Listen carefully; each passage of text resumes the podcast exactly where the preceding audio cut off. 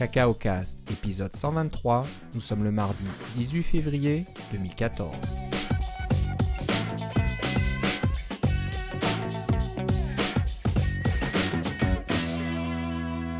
Bonjour et bienvenue dans ce nouvel épisode de Cacao Cast. Comme d'habitude, Philippe Casgrain est avec moi. Comment ça va, Philippe? Ça va très bien, et toi, Philippe? Ça va très bien. Euh, enfin, enfin, j'ai acheté mon, mon billet pour NS North. J'ai Ah, un peu oui. honte. J'ai un peu honte, ça a pris du temps, mais euh, j'ai eu quelques contraintes budgétaires pour. euh, C'est un compréhensible, mais tu peu, vas en avoir pour ton argent, j'en suis convaincu. Ouais, ouais, ouais. Non, je, je voulais pas rater ça. Donc, donc c'est fait. Alors, euh, pour ceux qui nous écoutent et qui sont pas encore sûrs, eh ben, traînez pas trop parce que je suis probablement dans les tout derniers et bientôt la porte va se fermer. Donc, euh, profitez-en et prenez votre ticket. Et encore une fois, il y aura beaucoup, beaucoup de choses intéressantes. Donc, euh. Surtout que la, la communauté euh, de développeurs euh, s'est ralliée et on a réussi à ramasser deux bourses pour étudiants. Ah ouais, en Donc, plus, on pensait qu'on en aurait juste une, mais finalement, on en a eu assez d'argent pour en avoir deux. Alors, c'est déjà deux autres billets qui partent. bonne nouvelle. Donc, Oui. euh, ça c'est bien pour les, les deux étudiants. Ils ont été déjà choisis ou pas encore? Oui, oui, c'est fait, ont- ça a été annoncé. euh, et puis, les autres ont été. euh, on leur a dit que malheureusement, on ne pouvait pas fournir à tous les autres parce qu'on a eu quand même euh, de nombreuses demandes de très bonne qualité. Super, Ouais. bon, moi ça, ça fait plaisir de voir que les, jeunes et les étudiants s'y intéressent aussi Ouais. et ont envie de venir. Donc ouais, bah, j'espère que si c'est pas pour cette fois-ci, ça sera pour la, pour la fois prochaine. Mais euh, je sais pas, peut-être qu'il y aura des vidéos, des choses comme ça de toute façon. Je dis rien, peut-être. euh, Tu nous annonceras ça. euh, Oui, c'est ça, c'est à, à voir. Les, dé- C'est pour à les voir. détails. C'est ça. On verra bien. Euh, bon voilà, Euh, ça c'était pour les, les côtés news un petit peu. C'est un peu calme hein, ces temps-ci. Euh, côté Apple, euh, pas, pas d'annonce spéciale, toujours des rumeurs qui continuent. Donc bon, c'est pas vraiment C'est ça, intéressant. les, les rumeurs de personnes qui engagent, qui ont rapport avec des, des senseurs biométriques et des choses comme ça. Là. Des choses comme ça, il y a des petites rumeurs sur l'Apple TV prochaine génération. Donc ça, ça m'intéresse un peu plus, parce que moi, je suis, un fanat de l'Apple TV, et j'ai toujours une Apple TV de première génération là, dans mon sous-sol, euh, attachée à, ma télévision. Et euh, j'ai une troisième génération en haut dans ma cuisine. J'ai une petite télé dans la cuisine, donc euh, ça, ça marche super. Mais je me dis bon qu'il faut que je change cette première génération, hein, ces, gros Apple TV avec un disque dur à l'intérieur qui chauffe pas mal en plus, c'est pas terrible et elles sont plus mises à jour. Il n'y a pas Netflix là-dessus, il n'y a pas grand-chose. Mais j'ai envie d'attendre. euh, bah, je vais pas attendre un infiniment non plus. Hein, c'est pas très cher une Apple TV, mais ça serait bien quand même de pouvoir mettre la main sur la quatrième génération si elle apporte des nouveautés. Donc voilà, je, je touche du bois. J'espère que ça va arriver bientôt. Quitte à prendre une Apple TV, j'espère euh, voilà, pouvoir prendre une quatrième génération au lieu d'avoir une troisième génération qui sera caduque à peine euh, je l'aurai acheté. Voilà. Donc euh, voilà, ça c'est les, les- les petites rumeurs, mais bon, je pense que le, le printemps arrive bientôt et, et bientôt là, donc euh, il y, a, y y certainement des choses qui vont être annoncées. Apple fait toujours des, des annonces euh, assez importantes Mais au printemps. On- est au mois de février, alors il y a des gens qui commencent à recevoir leur Mac Pro qu'ils ont commandé au mois de décembre. Il y a aussi les Mac Pro euh, qui, voilà, qui prennent du temps à arriver. Euh, je crois que maintenant la livraison c'est pas avant le mois d'avril. Euh, J'ai vu ça dernièrement, ça, peut-être, euh, ça s'est peut-être allongé. Donc apparemment ça a du succès. On ne sait pas exactement combien d'unités, ça n'a pas été annoncé officiellement, mais euh, j'imagine que si euh, ils arrivent à un certain nombre euh, de Mac Pro vendus, Apple n'hésitera pas à le communi- communiquer. Ou Peut-être pas, je sais pas. C'est un peu, un peu comme ils veulent, comme d'habitude. Bon, on va commencer. euh, on a tout un tas de choses pour cette émission. On va commencer par un outil qui nous a été soumis par un de nos auditeurs, Gilda Quignou de Big Papou, qui s'appelle App Stoller.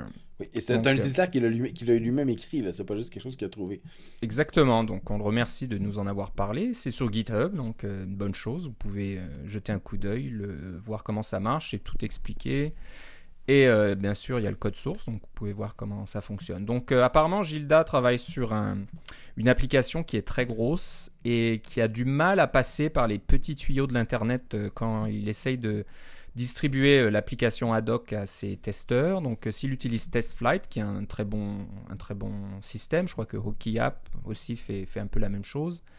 Ça marche bien avec des applications d'une taille raisonnable, on va dire, mais euh, Gilda a une grosse application hein, qui, qui est au-delà de 100, 100 mégabytes. Et c'est vrai que ces services-là ont un peu de mal. Moi, j'ai remarqué que quand je veux distribuer une application sur TestFlight, par exemple, et qu'elle est un pas spécialement grosse, mais bon, assez conséquente, une, je sais pas, une cinquantaine de mégaoctets. Ah, c'est quand même pas mal, ça, ouais. Voilà, s'il y a des images et des choses comme ça, j'ai travaillé euh, sur, sur un jeu des- qui contient pas mal de choses et j'imagine que Gilda euh, fait, fait des jeux principalement, donc c'est tout de suite beaucoup plus gros. Et là, ces services-là, je sais pas pourquoi, mais ils ont du mal à digérer des applications un peu grosses, donc ça prend une éternité à envoyer sur le site et euh, ça prend du temps. Peut-être c'est un peu plus rapide, mais euh, pour, pour que les testeurs installent l'application. Donc euh, ce que faisait Gilda auparavant, c'est d'utiliser euh, Dropbox pour envoyer directement le fichier IP à ses testeurs et qu'ensuite ces testeurs l'installent avec euh, l'utilitaire iPhone, le iPhone Utility. Je ne l'ai pas vraiment utilisé, moi je ne sais pas trop ce qu'il fait ce- cet utilitaire. Bon, j'imagine que il permet d'installer des applications directement sur un iPhone branché.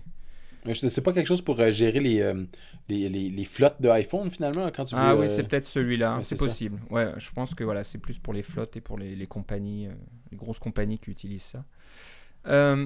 Mais apparemment, depuis OS 10 Mavericks, cet utilitaire ne marche plus. Et Apple ne fait rien pour l'instant. Les développeurs se sont plaints, mais ils sont pas pressés de, de corriger les problèmes et de le faire fonctionner. Donc euh, voilà, euh, Gilda a pris son courage à deux mains, puis a développé son propre utilitaire. Donc euh, vous continuez toujours à envoyer l'application par Dropbox et ensuite Ou votre service préféré, hein, c'est ça? ou votre service, ça peut être Dropbox ou autre chose, ou même par email si vous avez- c'est un peu gros, mais bon, peut-être que ça passe.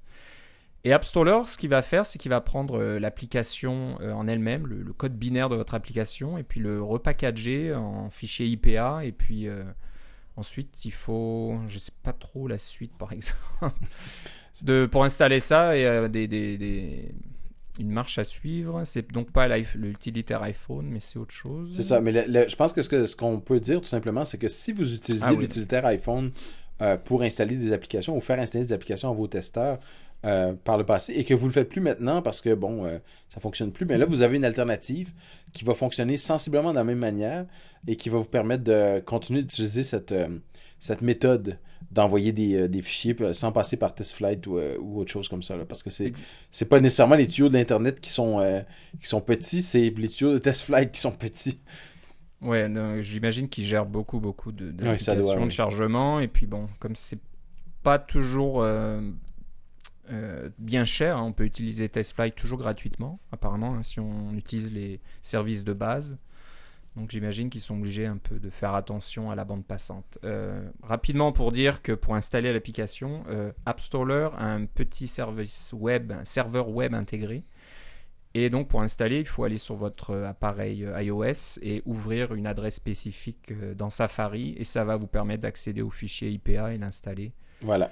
Euh, à travers euh, Safari. Et apparemment, pas besoin de profil euh, de... Ah, C'était quoi en français? D'approvisionnement, là, ouais, c'est ça. D'approvisionnement, c'est ça À chaque fois, j'oublie. Ouais. Ou de certificat ou quoi que ce soit. Comme c'est c'est une version ad hoc de test, c'est assez pratique à installer apparemment. Voilà, donc ça s'appelle euh, AppStoller. C'est sur le compte GitHub Big Papou, B-I-G-P-A-P-O-O.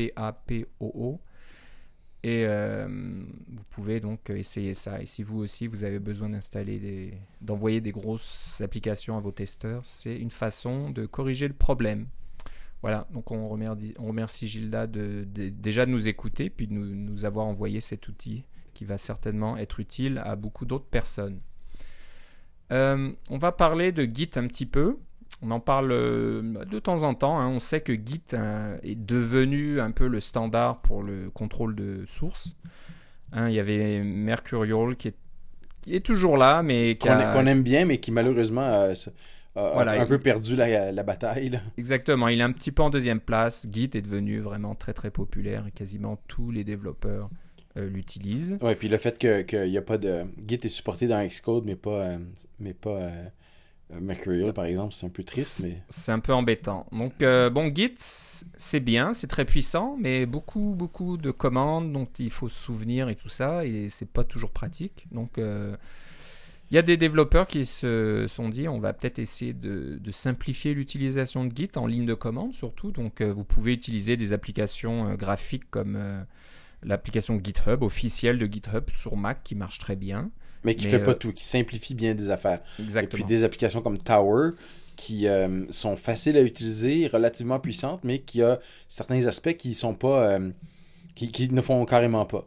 Et puis Oui. il y a l'application Source Tree aussi qui est très complète, mais qui est très rébarbative, je dirais là, Là, au niveau de l'interface usagée, c'est pas ce qu'il y a de plus simple. Et puis il y a des boutons partout, et puis on peut, on se demande si on peut pas si on va pas lancer une navette spatiale avec ou quelque chose comme ça là. Ouais. Euh, alors, on, finalement, on finit toujours par retourner à la ligne de commande quand on, on utilise Git le, le moindrement au quotidien, là, en tant que développeur, puis qu'on fait des choses, euh, des branches, euh, des rebases, etc. là.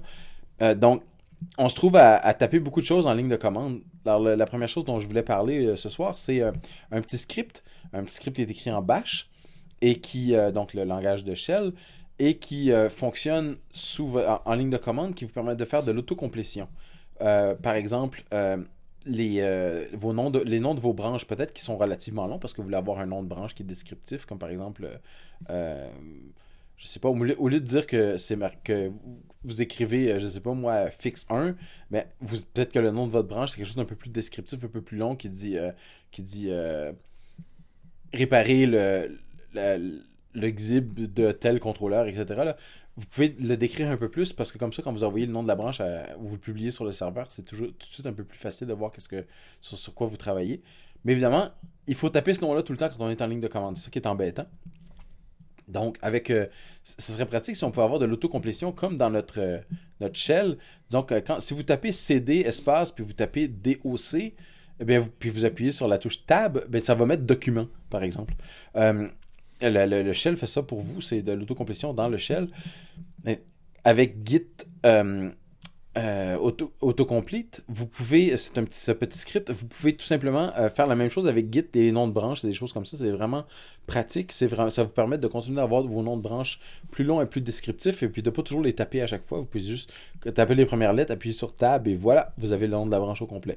Ça marche pour les branches locales, ça marche pour les branches qui sont sur le serveur. C'est vraiment fort. Euh, c'est vraiment utile. Ça vous demande euh, à peine de changer votre, votre euh, euh, bash profile, euh, le, fichier de euh, configuration de bash. Et voilà, c'est, je l'utilise, je le trouve vraiment très bien. Voilà, donc euh, c'est bien pratique. Si vous allez sur...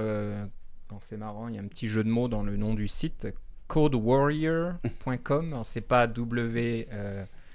A-R-R-I-O-R, comme le, le- le- si vous vous souvenez, pour certains, le, Cet environnement de programmation. du, voilà, du compilateur Code Warrior qui existait avant que Xcode vienne et puis prenne un petit peu la place.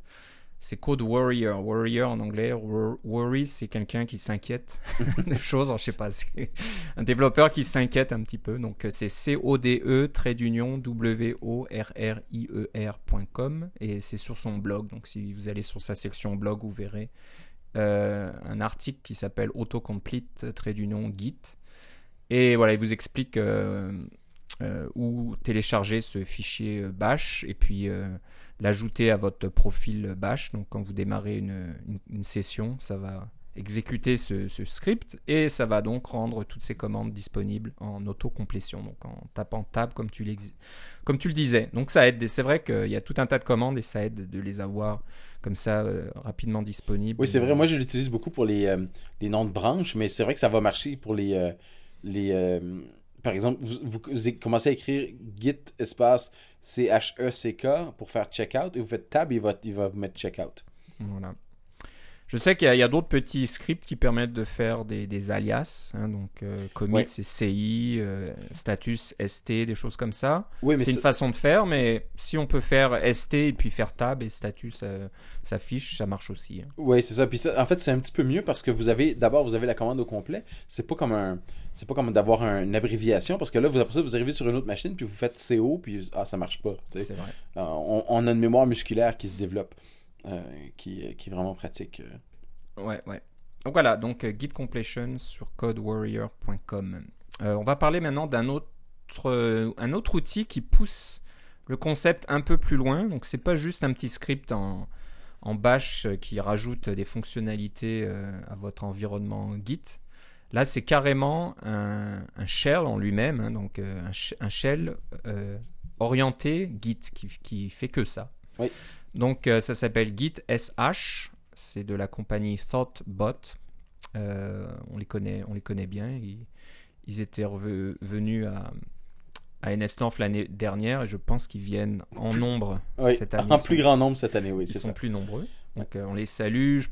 C'est des Américains, je ne suis pas certain qu'ils nous écoutent actuellement, mais bon, on ne sait jamais. Et ils ont développé cet environnement qui s'appelle Git SH, euh, qui est pas mal. Donc vous lancez la commande Git SH et vous vous trouvez dans un shell spécialisé Git. Donc tout, le shell est fait pour euh, faciliter l'utilisation de, Git. Je crois qu'il n'y a, plus il a plus besoin de taper la commande Git. Non, en fait, ça marche pas si on tape la commande Git. Si vous marquez Git checkout, ça fonctionne pas. Si vous marquez juste checkout, là, ça va fonctionner. Checkout le nom de la branche, évidemment, ça va fonctionner. Il y a toutes les fonctionnalités, comme tu disais, il y a l'autocomplétion, des choses comme ça.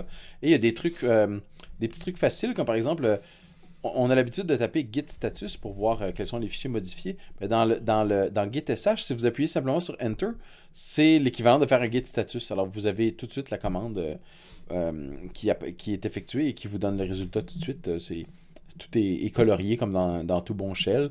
vous avez la, coloration de la syntaxe, des choses comme ça. et vous avez des petits trucs comme par exemple, au lieu de vous mettre le nom du dossier dans lequel vous êtes, il va vous mettre le nom de la branche.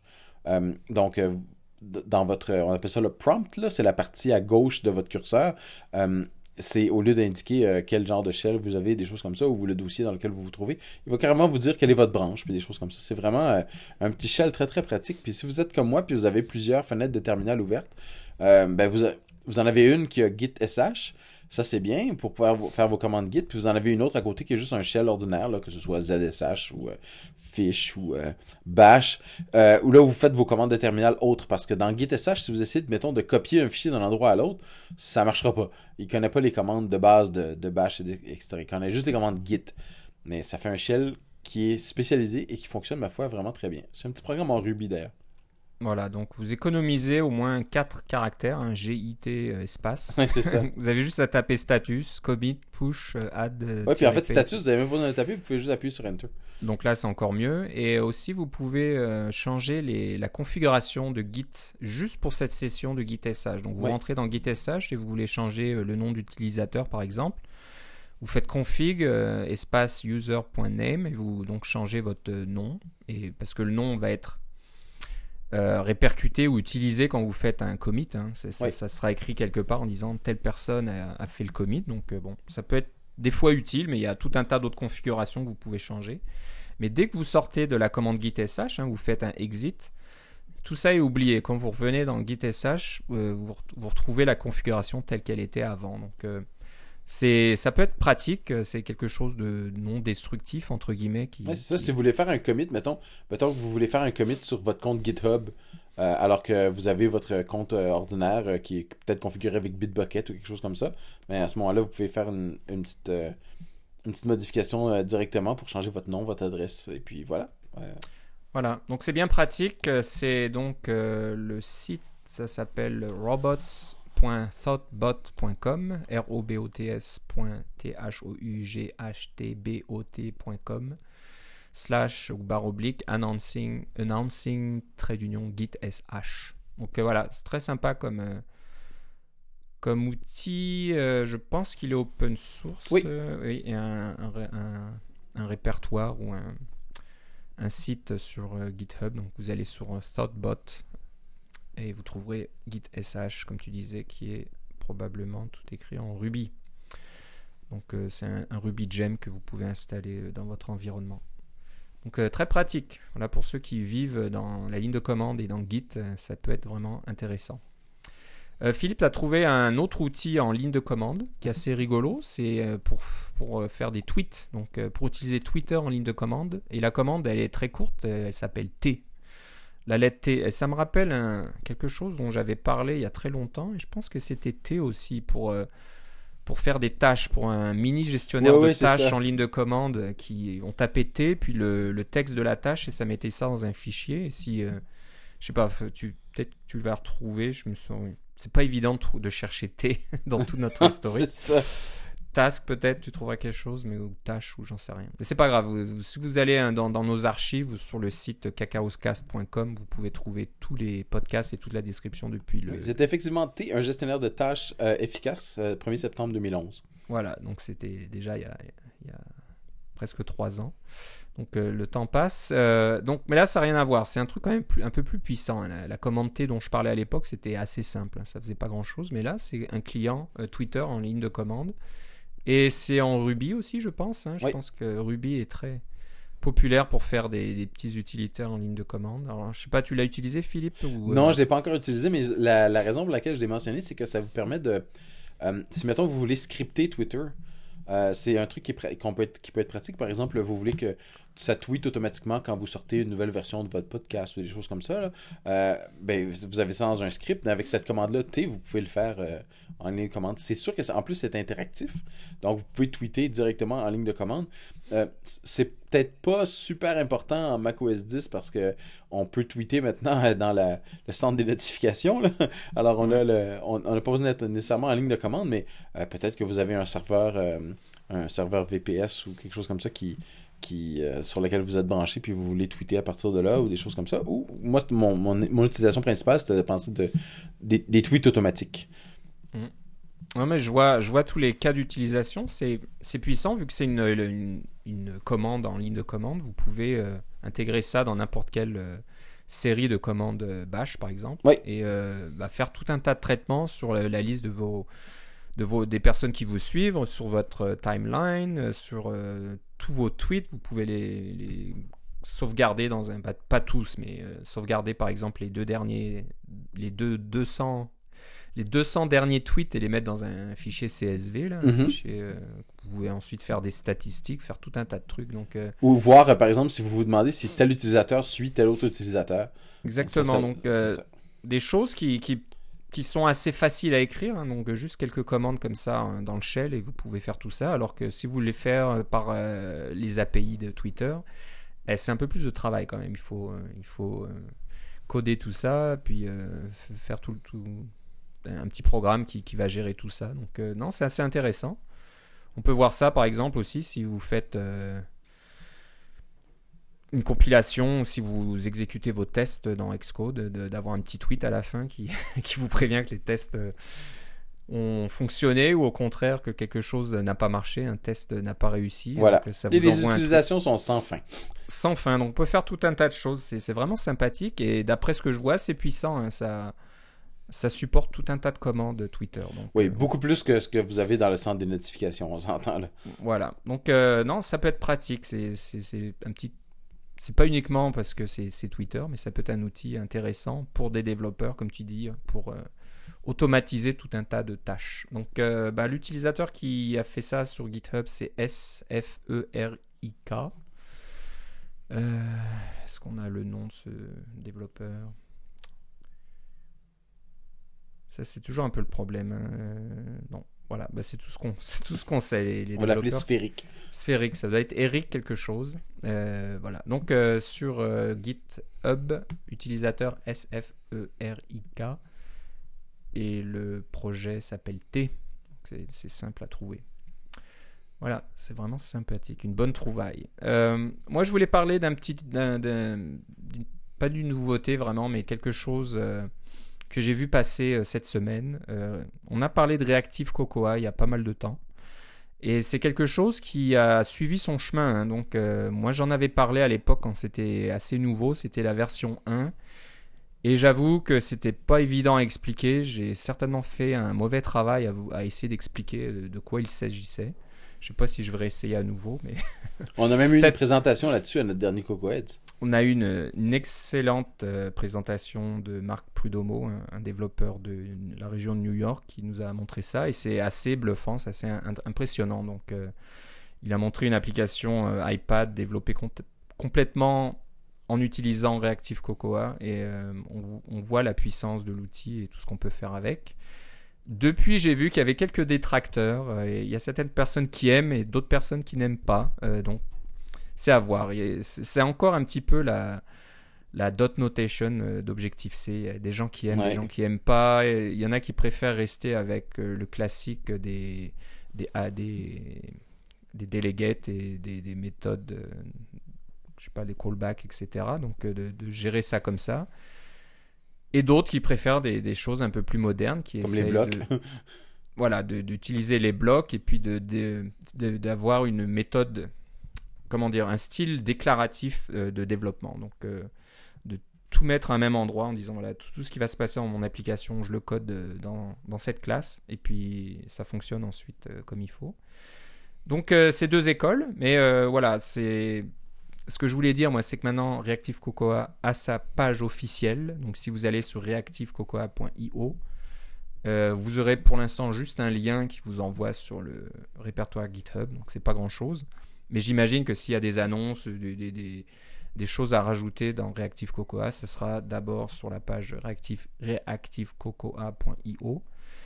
Et euh, je vous invite à, aller jeter un coup d'œil si vous connaissez pas encore, au lieu que j'essaye euh, de vous l'expliquer euh, d'une mauvaise façon, vous allez rien comprendre. Le mieux, c'est d'aller sur le, site et puis de regarder l'explication. Il y a quand même une introduction assez longue et assez complète de ce que tout, de ce que euh, Reactive Cocoa est capable de faire. Donc, euh, pas mal de choses. C'est très puissant. C'est maintenant la version 2, donc ils ont arrangé. Je me souviens que la version 1 pour euh, imiter les bindings hein, qui existent sur Mac OS 10 mais qui n'existent pas sur iOS. Vous pouvez utiliser Reactive Cocoa et en version 1 c'était un petit peu un petit peu tordu, c'était pas vraiment euh, évident à comprendre et c'était la, syntaxe était vraiment bizarre et alors que là dans la version 2 c'est vraiment tout simple, c'est juste euh, d'assigner euh, le résultat d'une fonction à une autre, plus ou moins, ou c'est plutôt des macros, et ça va faire un binding euh, dans iOS de la même façon que sur macOS euh, 10. Donc c'est beaucoup plus simple. Mais il n'y a pas que ça, il y a tout un tas de choses. L'intérêt de Reactive Cocoa aussi, c'est que si vous voulez l'utiliser, vous n'êtes pas obligé de tout jeter dans, votre application et de remplacer ça par euh, Reactive, Co- Reactive Cocoa. Vous pouvez juste l'utiliser dans une classe pour commencer doucement.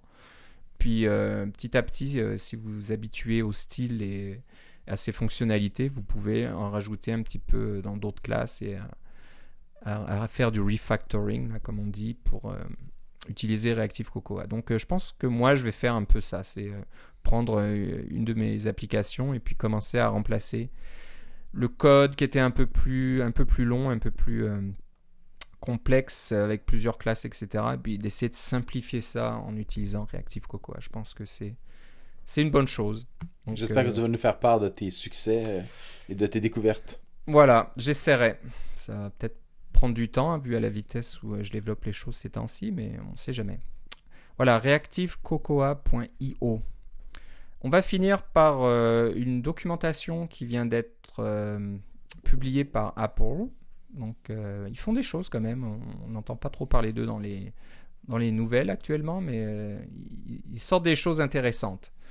Donc, c'est un fichier PDF, hein, tout un document qui parle de, des techniques pour coder vos, appli- vos applications de façon euh, sécuritaire, c'est ça? De façon. Ouais, euh, c'est ça.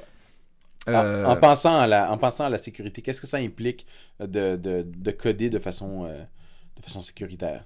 Voilà, donc c'est c'est vraiment un, là c'est un gros sujet d'actualité parce qu'il n'y a pas un jour qui passe sans, sans qu'on parle de, de piratage en masse, de je sais pas moi de, De surveillance en masse. de surveillance en masse, de piratage de grandes chaînes euh, de, de- comment dire de distribution aux États-Unis, de vol de numéros de carte Visa, de vol de Bitcoin, etc.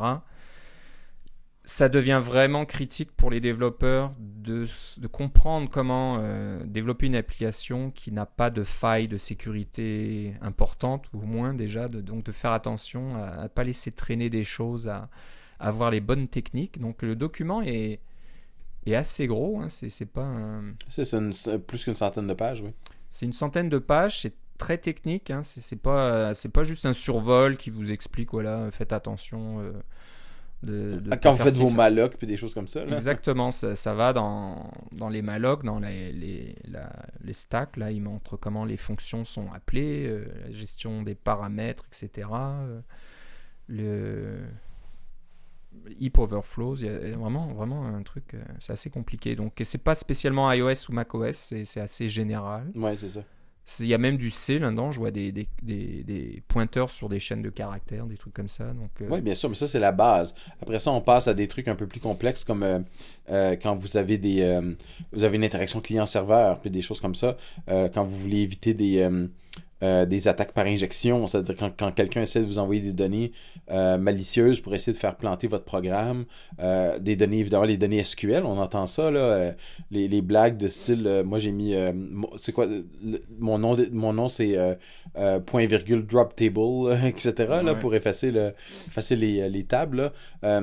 il parle de tout ça, alors il y a vraiment, ça, ça couvre vraiment beaucoup de choses au niveau de la sécurité et ça vaut la peine de le lire, même si vous n'allez pas tout comprendre ou tout ne va pas s'appliquer à vous, ça va vous mettre plus en tête quels sont les problèmes qui arrivent avec ce genre d'application-là, surtout quand, vous, est, quand on est dans un monde euh, qui est constamment en réseau comme aujourd'hui. Euh, c'est, très important d'offrir euh, une, surface de contact très très faible au niveau de la vulnérabilité. Ouais, donc c'est, vraiment passionnant. Je, regarde pendant que tu parles un petit peu comme ça rapidement. J'ai pas encore eu le temps de, de lire le document, mais il y a tout un tas de choses, il y a tout un tas de, techniques qui permettent aux pirates de, voler des informations, de s'introduire dans, les applications ou dans les sites web ou les choses comme ça. C'est, assez effrayant presque, mais voilà, c'est intéressant. Donc c'est quelque chose euh, qui est intéressant pour les développeurs d'avoir en tête euh, pour gérer tout ça.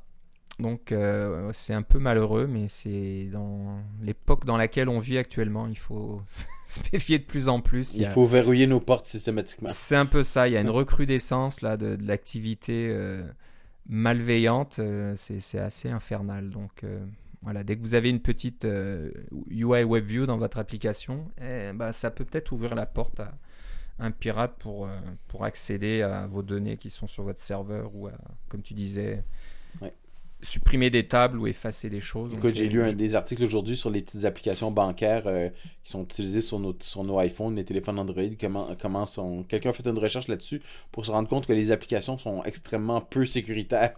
beaucoup moins que les sites web euh, qui, sont supposés représenter. Alors, c'est ça fait peur un peu. Exactement. Donc, euh, voilà. Il faut pas être paranoïaque, mais il faut quand même être prudent. Donc, voilà, c'est... C'est pas, pas vraiment de la paranoïa quand ils sont vraiment après toi. Oui, ouais, c'est vrai. C'est vrai. c'est il y a ouais, y a tout un tas d'histoires maintenant. C'est on, se fait voler ses comptes Twitter il se passe un truc c'est un, peu fou.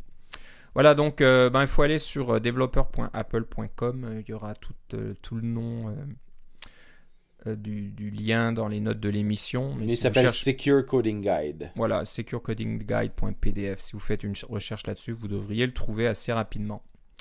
Voilà donc ça conclut notre émission aujourd'hui. Euh, sur notre radar, euh, encore une fois, pas grand chose, juste des rumeurs actuellement, donc euh, pas d'annonce, pas de grosses choses, mais comme d'habitude, on vous parlera surtout de, de framework, d'outils, des, des, choses comme aujourd'hui. Donc il y en a toujours, ça c'est toujours intéressant. Donc ça, je ne suis pas inquiet de ce côté-là, on a toujours quelque chose à vous faire découvrir. Euh, si vous, vous avez, euh, comme Gilda, des, choses à nous faire découvrir, des, utilitaires, pardon, des frameworks, des, classes, tout un tas de choses, n'hésitez pas à nous en faire part. Vous pouvez nous écrire à cacaocast.gmail.com. Euh, vous pouvez aussi nous envoyer un petit tweet, compte cacaocast. vous pouvez nous laisser un commentaire sur le blog cacaocast.com aussi. On lit tout ça, on reçoit tout ça et puis euh, on n'hésitera pas à, vous contacter bien sûr et puis à en parler le moment venu. Soyez un peu patient des fois parce que on a tout un, tas de choses à, parler et puis on essaie de maintenir la durée du podcast en dessous de 40 minutes, une demi-heure, 40 minutes maximum. On veut pas que ça soit trop long non plus.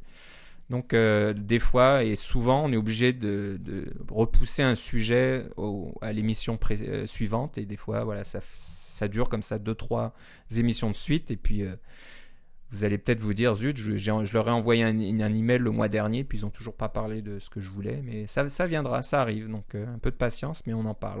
On, adore recevoir comme ça des, petites choses de nos auditeurs. Donc continuez petite, euh, petite histoire, juste avant l'épisode, j'ai testé un service euh, qui est développé par Scotty de, NS Conférence et Mhm. euh, du podcast aussi euh, iDeveloper.tv. c'est ça. Euh, alors ça s'appelle reviewcast.io et euh, c'est un petit, une petite application euh, web qui permet d'avoir tous les commentaires euh, laissés sur iTunes au sujet d'un podcast ou d'un- d'une application. Ou même d'un euh, livre. ou même d'un livre euh, sur tous les stores euh, du monde. Donc au lieu d'aller euh, d'ouvrir iTunes et puis d'aller sur le store français, de regarder les commentaires, ensuite d'aller sur le store canadien, voir les commentaires, etc. Ça va vous, euh, vous rendre, vous envoyer tous les euh, commentaires de tous les stores. euh, Enfin, les iTunes. 25 plus récents, si j'ai bien compris. Pour l'instant, les 25 plus récents, hein. est-ce que c'est une, limite qui va rester? Je ne sais pas. Mais bon, pour l'instant, on a les 25 plus récents. Donc j'ai fait le test et voilà, on est bien content de voir des, des commentaires de la part de nos auditeurs hein, qui viennent de, France, de Belgique, euh, du, du Canada, un peu, un peu De partout. Suisse, De Suisse aussi. Donc, du euh, ça- Cameroun. ça, ça nous fait plaisir. Continuez. Euh, N'hésitez pas à nous laisser un petit commentaire, positif si possible, ça fait plaisir. Et puis ça nous aide surtout à monter un petit peu dans les classements et ça permet d'avoir une meilleure exposition pour le podcast. Donc pour les gens qui ne nous connaissent pas, eh ben, en cherchant un petit peu, en regardant dans la section podcast euh, technique dans iTunes, ils peuvent nous voir un peu, un peu mieux. Oui, parce Voilà. que vous, vous nous avez trouvés, mais nous, ce qu'on voudrait, c'est que vos amis vous nous trouvent aussi.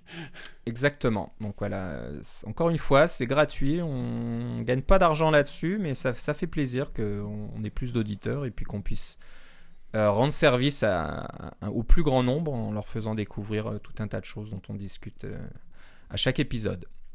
Euh, Philippe, si on veut savoir euh, ce que tu fais, où ça en est au niveau des préparations de NS North, où doit-on aller? Euh, ça va être sur Twitter avec Philippe C, L-I-P-P-E-C, ou alors suivez le compte NS North. aussi. Et moi, c'est Philippe Guitard, G-U-I-T-A-R-D, tout attaché sur Twitter. Bon voilà, c'est tout pour cette fois-ci, encore une fois. Euh, puis on se reparle dans deux semaines à peu près, je pense. hein. C'est tout planifié déjà. Donc, Ouais. euh, on va, on va s'y tenir, on ne ralentit pas le rythme. Voilà. Voilà, je te remercie Philippe. Et moi aussi, On Philippe. se reparle une prochaine fois. Salut. Bye bye.